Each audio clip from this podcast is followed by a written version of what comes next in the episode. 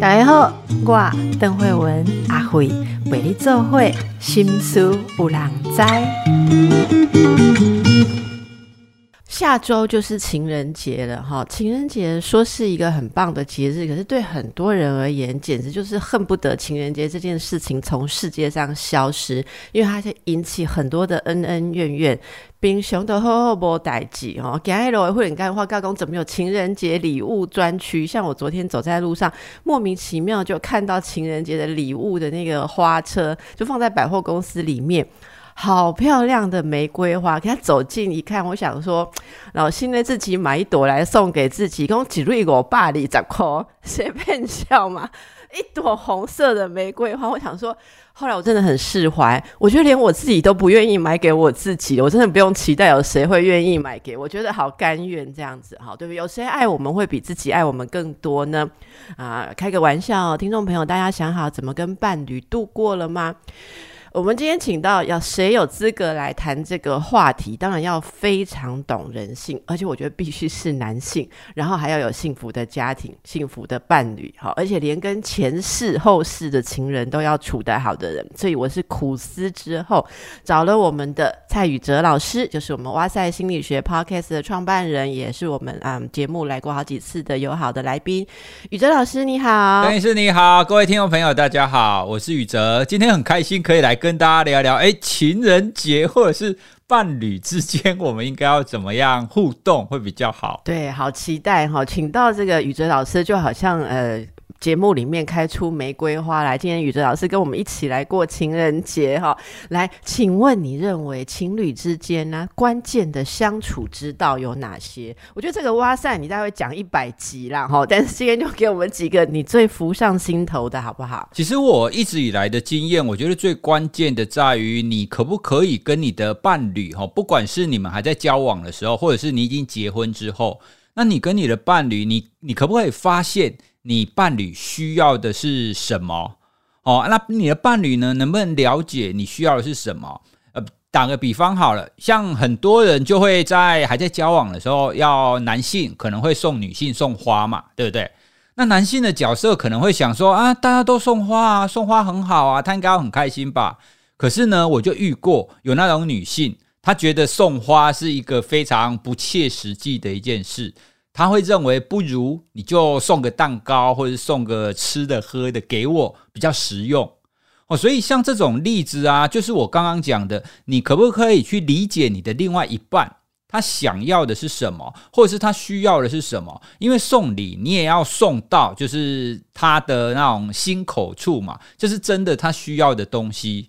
那这个概念呢，如果延伸到婚姻之后，其实我觉得会更重要诶。因为婚姻当中啊，其实我们在很多年又一直持续，比如说结婚第一年、第二年、第三年，那很多人会觉得说，你结婚之后两个人可能就分工，然后分好，那以后就一直持续是这样。但其实不是。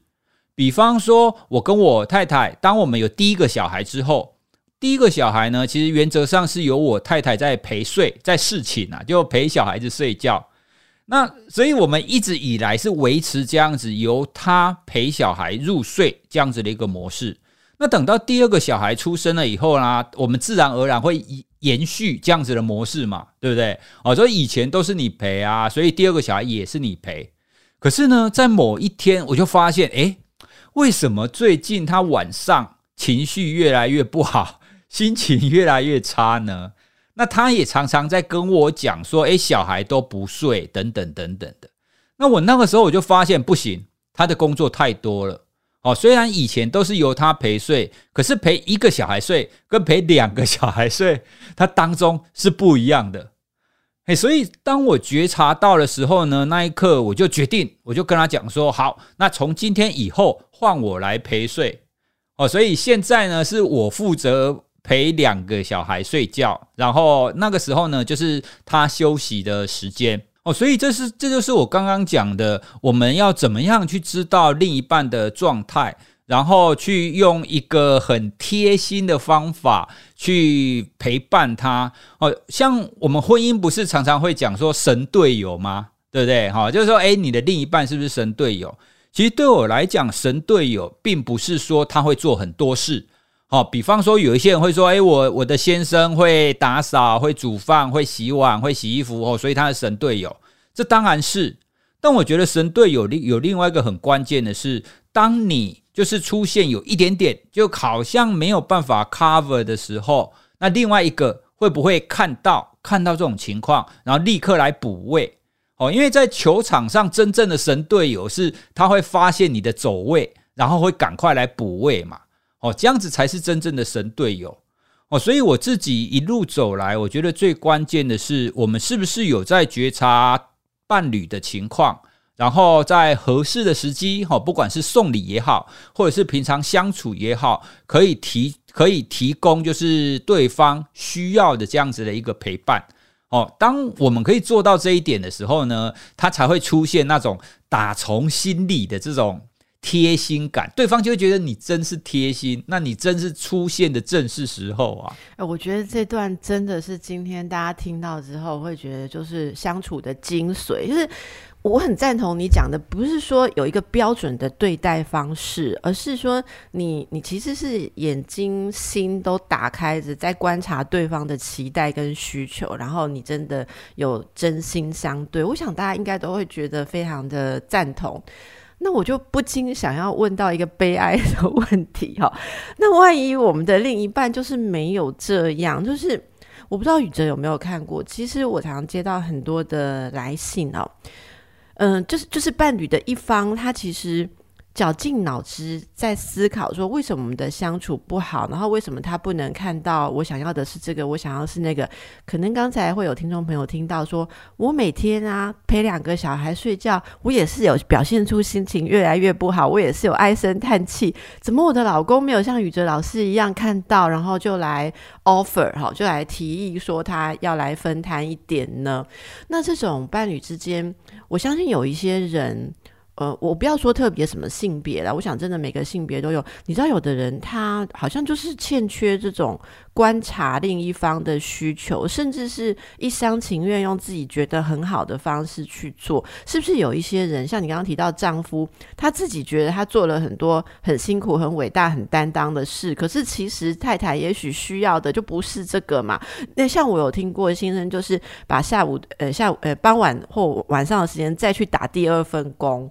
他觉得他就是又增加一份家庭的收入，然后他跟太太讲说：“你看，像我们孩子的东西都可以换成更好的品牌或等级的。”可是太太可能只是想要说：“拜托，换你陪小孩讲个故事、洗个澡、睡个觉，可不可以？对不对？”所以，我我我是真的很想请宇哲跟普天下很多就是埋头苦干于这个自己想法里面，可是没有办法打开频道的，怎么去练习？观察另外一半的需求呢？其实我觉得很关键的一个地方是，第一个我们要先知道，在亲密关系之之间啊，我们很容易会觉得说，对方应该都要知道我的感觉是什么。哦，这个从我有一次在写科普文章的时候，那一个心理学家做了一个实验，他得出来的结果，他称为亲密关系的沟通偏误。哦，那他就做用一些实验的方法，就找情侣来啦。那他就发现，就是只要你们两个人越亲近，那你就会越以为说对方好像应该都要知道我在想什么，或者是我看到什么啊。如果你们两个的关系只是一般朋友的话，这种情况就不会发生哦。这只有在那种越亲近的人，就是你的伴侣之间的关系越亲密，这种情况就会越严重。所以我在写完那那那一篇科普文章之后啊，我就一直记得这件事。那就算是我跟我太太之间，其实我们有的时候也会出现这种情况，我们也会觉得说，哎，你应该要懂我们，你应该要懂我，那你应该要知道我要什么。哦，所以其实我们一直在练习的是，如果你真的觉得有什么需求，或者是你觉得你想要什么样子的形式的时候，我们会说出来。我们不会就是等到就是你的积怨已久，你根本不炸哦，你已经忍很久了，那最后才爆出来，那个多半就会开始生气哦。所以像比方说，如果情人节到了，那你到底要不要去过情人节呢？你要用什么方式过情人节呢？我我跟我太太的方式就在，因为我们会看行事历嘛，说诶下下礼拜要情人节了，那你们想要怎么过？那如果要过的话，你们想要可能去哪里吃个饭？哦，所以像是这种节日或者是生日等等的，我们其实也都会事先沟通哦，或者是你如果我有想要什么哦，我就会跟他说，诶，我今年生日，我我想要做什么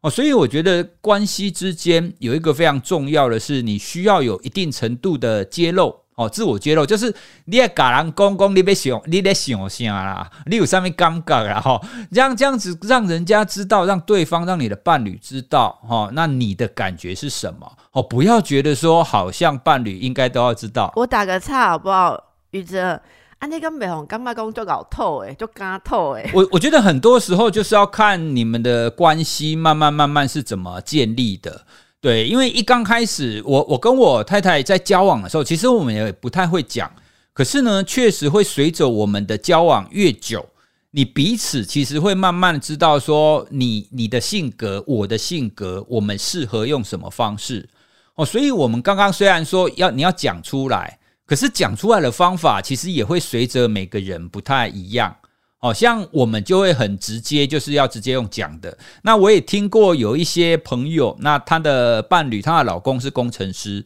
那这种对待工程师也都要直接用讲的，因为可能是那一些工程师的先生都很习惯，就是写写程式嘛，下指令，所以你就直接跟他讲说我要一二三四，那他就可以做得很好。哦，所以，我我我会觉得，在这样子的沟通的前提，确实是我们会需要随着相处越来越久，你要慢慢的去了解你跟你伴侣之间的沟通的方式哦，到底是用什么方法啦？哦，你是要用暗示的，还是要用明示的？哦，那你到底要多久以前讲等等的？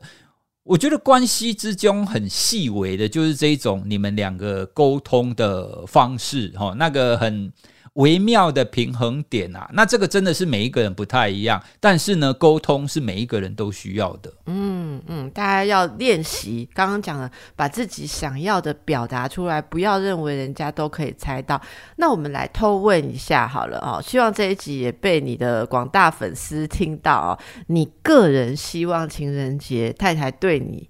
可以有什么表达？哎，其实我们在特别日子的时候，像是我的生日、他的生日，我们最常做的其实就是那一天，就是不要排工作哦，或者是至少一个上午、一个下午不要排工作。那我们可能可能就是两个人手牵手出去吃个饭，然后去散个步，去逛个街，哦，去看个电影。哦，那我们觉得最关键的在于，你可不可以把那段时间空下来，两个人好好的相处。哦，那这个相处其实，因为老夫老妻就比较不像年轻的时候说，哎，我一定要去什么高级餐厅吃饭，我一定要去哪里玩，还是怎么样？我们慢慢会觉得，你空下来，两个人好好的相处，两个人好好的说话，而这个时间，我们也不一定哦需要特地去谈到孩子，因为当结婚之后有孩子之后，你们两个的话题就很容易会停留在孩子身上。那这个时候呢，我们也可以有一段时间是属于我们两个的。哦，说说我们两个，说说我们两个想要的未来，那我们想要去哪里玩等等的。哦，不要一直在聊孩子或是聊工作。那雨真的孩子。呃，很大的嘛，因为一般听众朋友又会问说，那我们两个去找哪哪里找出这种神仙眷侣的时间？那现在等一下慢慢好，我要放在哪里才可以跟老婆牵手去走一走？我的小孩一个小学二年级，然后一个幼幼班哦，所以一个是八岁，一个是三岁多，其实也都还是非常需要照顾的时候。哦，不过呢，我们都会，我们彼此就是会有一个默契啦。我们一定会在某一个时间过后，我们会需要有一个自己的时间。哦，这个自己的时间就是简单的讲，就放风啦，就是老婆自己一个人可能出去跟她的闺蜜可能聊聊天，或者是去逛逛街。哦，那可能我要负责小孩，或者是我把小孩带回我妈妈家等等的。哦，所以我觉得这样子在夫要有后援对。哎，那但是不管，我觉得不管是不是后援，我们都要记得彼此都会有一需要一个 me time 哈，就是一个喘息的时间啊。因为这个喘息的时间，老实说，我觉得也会影响到你跟伴侣之间的相处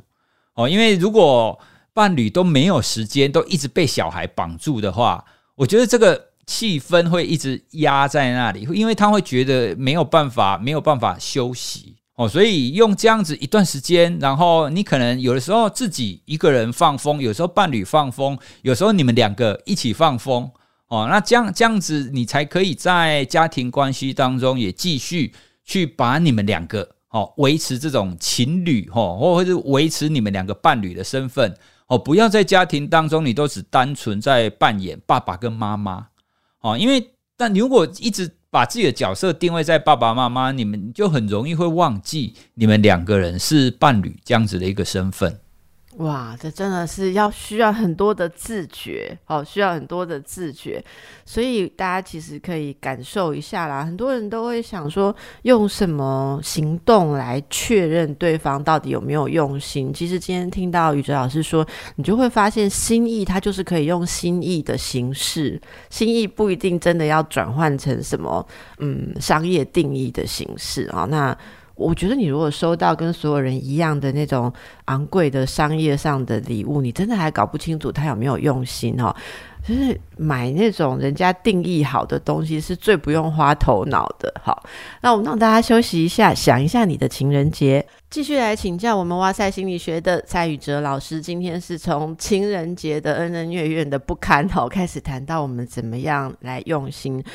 宇哲，你觉得婚龄不管几年啊？好，看起来不管多糟，都还有机会起死回生吗？我觉得当然是啊。如果是以我自己的经验来讲，其实，在不同的阶段，其实我们都会面临不一样的挑战啦。哦，像是一刚开始结婚，可能你们两个人可能要互相的磨合，哦，怎么一起生活？那接下来第一个小孩出现的时候。那你又产生了一个很大的变动，那这个时候你又要磨合一次。那小孩逐渐长大，其实每个阶段他都会产生一定程度的挑战。哦，小孩开始上学以后，到底谁要教，谁要接送等等的。哦，所以我觉得在每一个阶段，在每一个出现改变的时候，其实都是我们可以重新就是去检视，或者是去思考一下我们相处方式的时候啦。所以我一直觉得婚姻生活其实跟人生一样，就有一点像是在。在打游戏哦，你你这样走走走走走，那一定程度的你就会出现一个难关，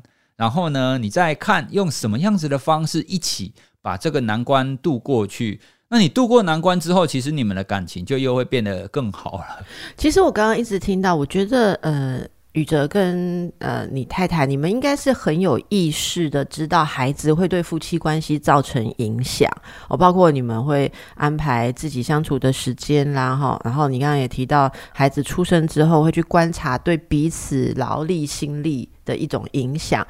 其实，在我们的文化当中，夫妻关系真的是会变，在变成父母之后发生很大的改变。然后，我记，我觉得我印象很深刻，因为我是在英国学婚姻之商的，我那时候看到的，呃。那边的夫妻啊，他们非常习惯，就是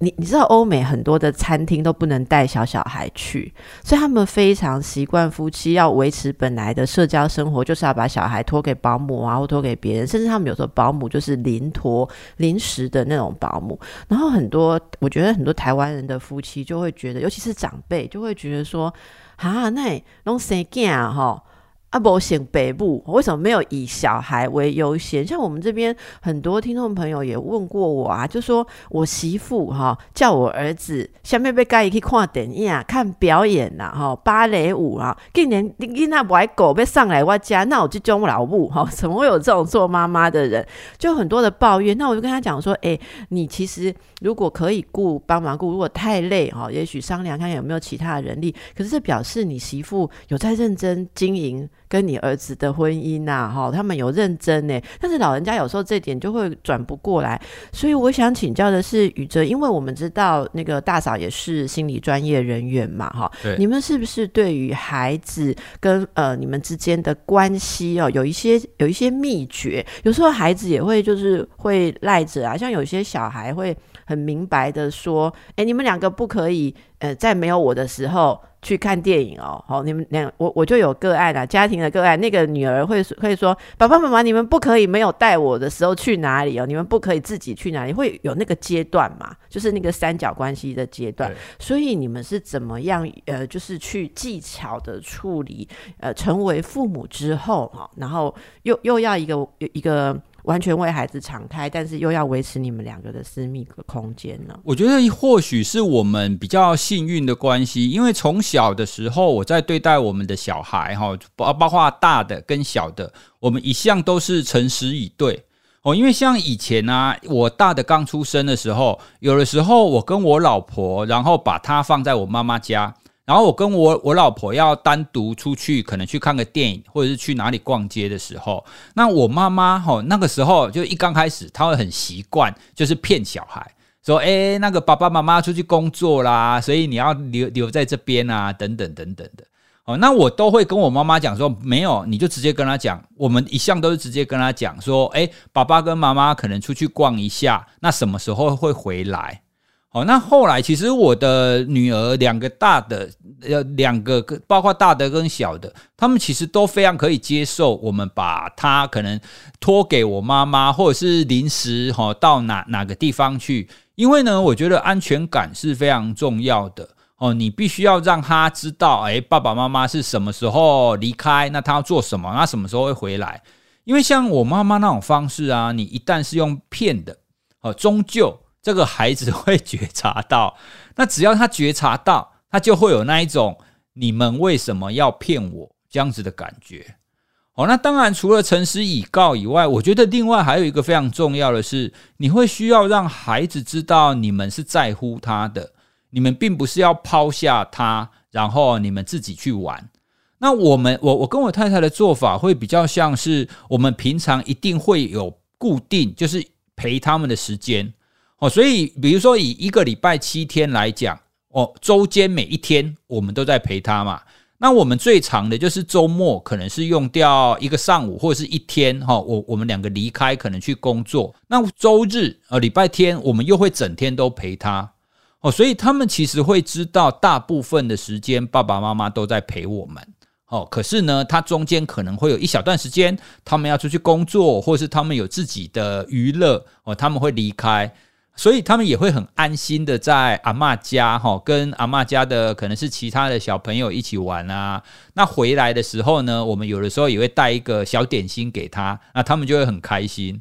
哦。所以，我我觉得大概关键在于第一个就是你可以让孩子就呃知道你会什么时候离开，什么时候回来，他会很安全，他会知道你没有在骗他。那第二个就是，你还是需要让孩子知道你们是很在乎他的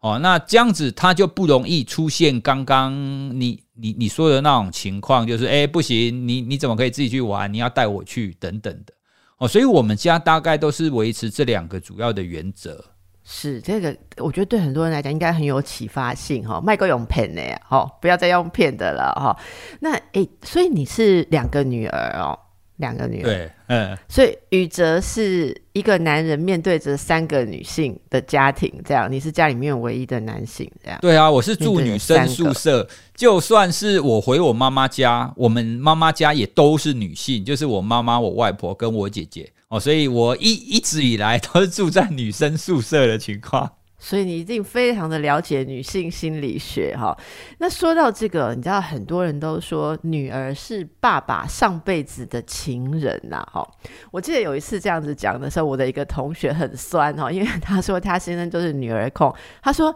我女儿不是他上辈子的情人而已，他根本就是他这辈子的情人哈。所以，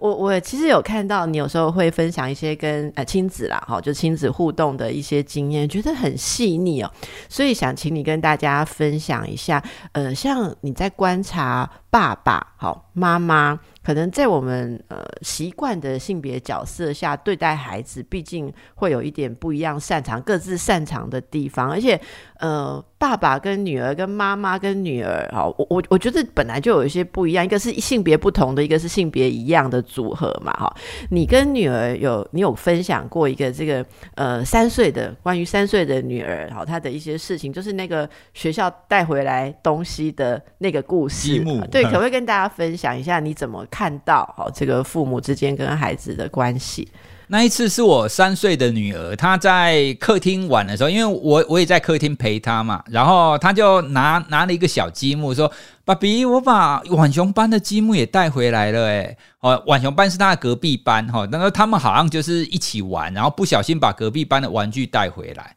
然后他跟我讲，然后我就想说，哦，带回来了，好啊，那你就记得明天带回去吧。那你把积木放在书包里，哦，因为我就很直觉的直接联想到解法嘛，说好，那带回来怎么办啊？就明天带回去啊，怎么办？这没什么哦。可是呢，我就看他，哎，好像不是很满意我的答案哦。那过一会儿呢，我老婆就走过来，女儿又跟他讲了同样一句话，说，哎，妈咪，我把浣熊班的积木带回来了。那我老婆呢，就立刻跟他说：“哇，你不小心带回来的是吗？那怎么办呢？我们明天再带去学校吗？”哦，那女儿就会点点头啊，然后就说：“哦，好，那你就拿去跟香香老师说你是不小心的哦。”那那个时候老师就会说：“没关系，你还记得拿回来，很棒哦。”那这个时候我女儿就很开心哦，对，她就很开心。那因为我老婆只是经过嘛，啊，那那个老婆就走进房间，那我女儿就是也跟着她走进房间，就不理我了。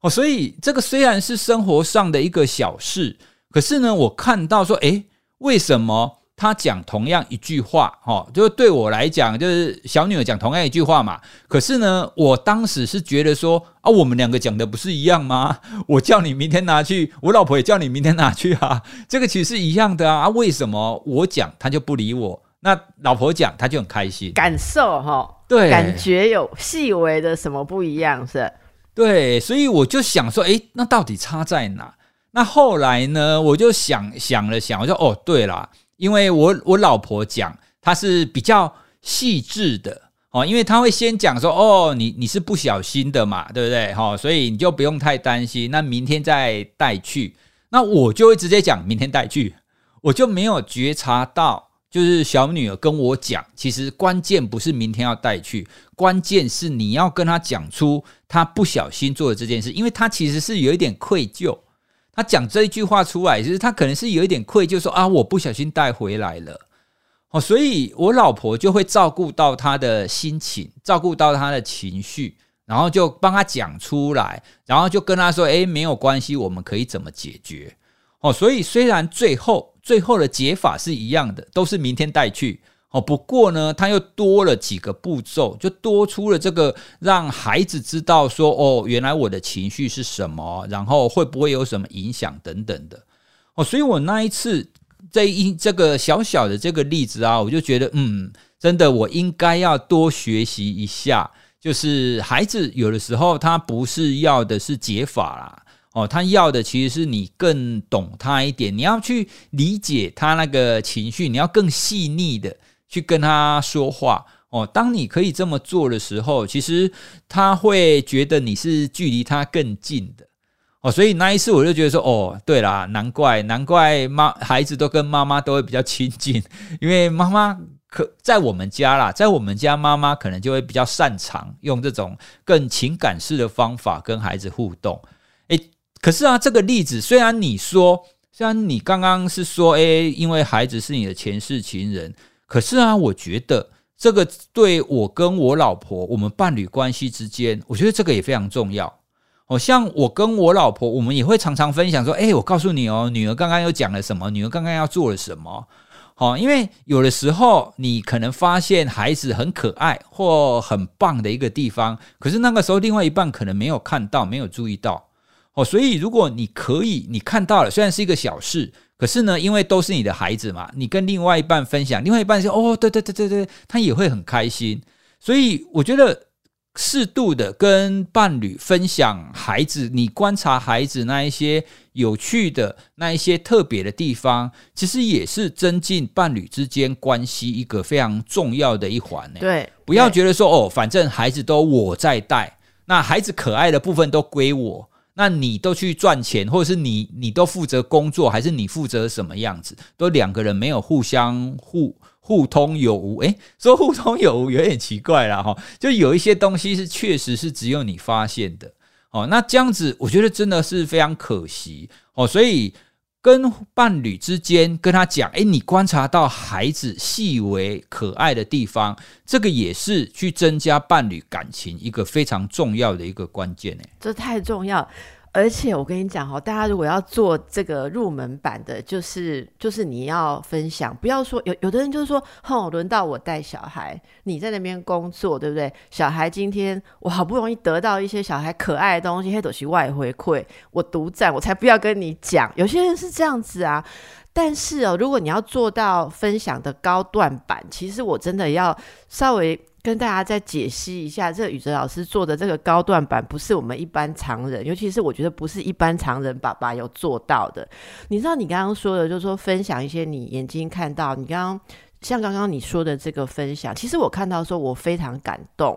我不是只有感动说看到一个爸爸那么细腻的在思考孩子的过程，当然这个过程就是已经很细腻嘛。就是你在想，哎，我刚刚讲的为什么他好像跟妈妈讲的不一样？就是一个父亲多么用心在观察。可是我觉得你整个这样把它写出来的这个分享，你观察的不只是孩子，还有妈妈，就是。你的太太跟你的孩子互动的过程，而且你对他们都是充满了欣赏跟正面的。一种看待，所以这个文章，我觉得不管是女儿长大了看，或别人看，或是太太看到，都会觉得很欣慰，就是被爸爸这个了解跟赞赏的眼光尽收眼底的时候，我觉得太太也会更加的感觉到说，哎，他也是被观看。所以我说这个是很高段的做法的意思是，我知道有一些爸爸现在会花很多时间跟小孩相处，可是你去看他们的脸书，哈，不忍卒睹，就是。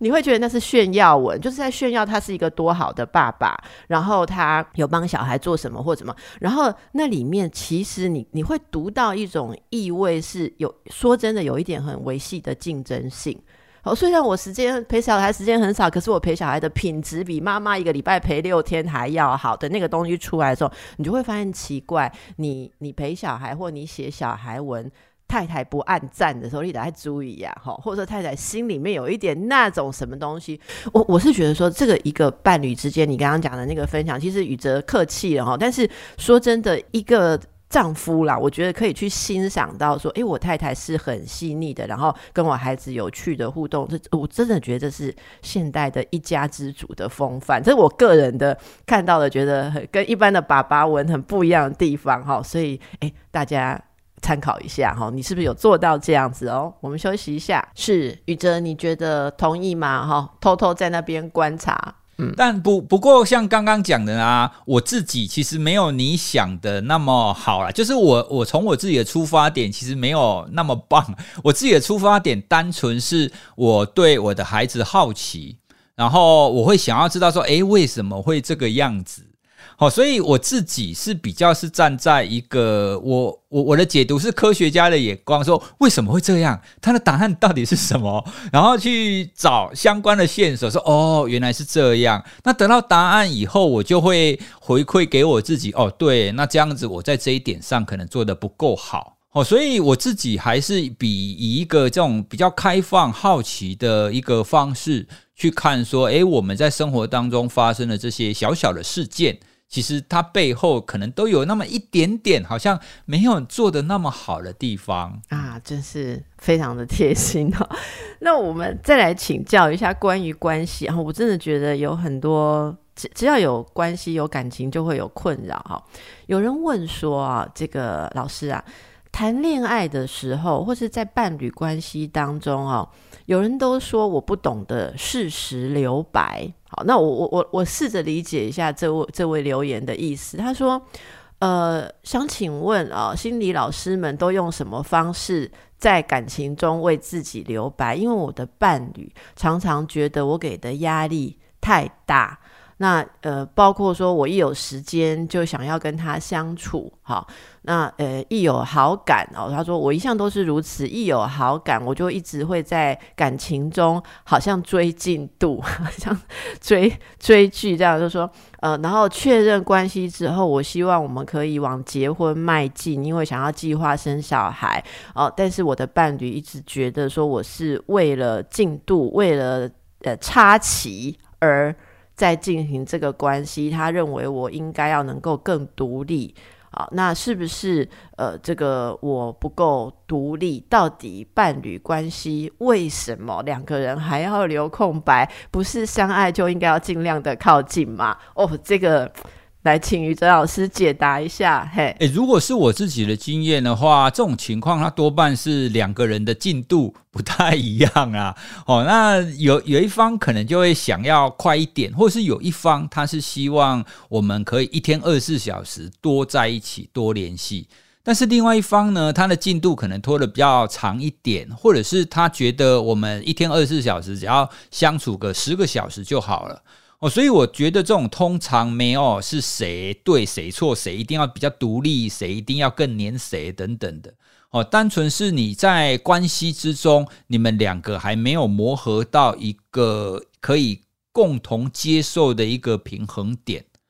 哦，所以通常这种这种被要求要独立一点的，哦，多半是多半是我们刚刚讲的另外一方，他的他所需要的没有那么多啦。那我自己等一下啦，他们就是要问一句话，我一定要这里给他问到啊，这样是不是代表他比较不爱我？不会耶。我我我觉得这个关键不在于他到底谁比较爱谁，我觉得先要思考的是你们两个要用什么样子的频率哦，什么样子的频率在一起哦，你们两个才会刚好就是在一个舒服自在的情况哦。我自己的经验是这个还不到，就是谁比较爱，因为谁说一天二十四小时黏在一起会最爱。哦，因为每一个人他所需要就是跟对方相处的时间其实是不太一样的。哦，像我也不希望一天二十四小时都黏在一起。哦，所以我会想要有自己一个人独处的时间。那你说一个人独处，你要跑去鬼混吗？其实也不是。那个一个人独处的时候也很可能是我只是一个人在看剧而已。那你会觉得说啊，一个人看剧，你为什么不跟我一起看？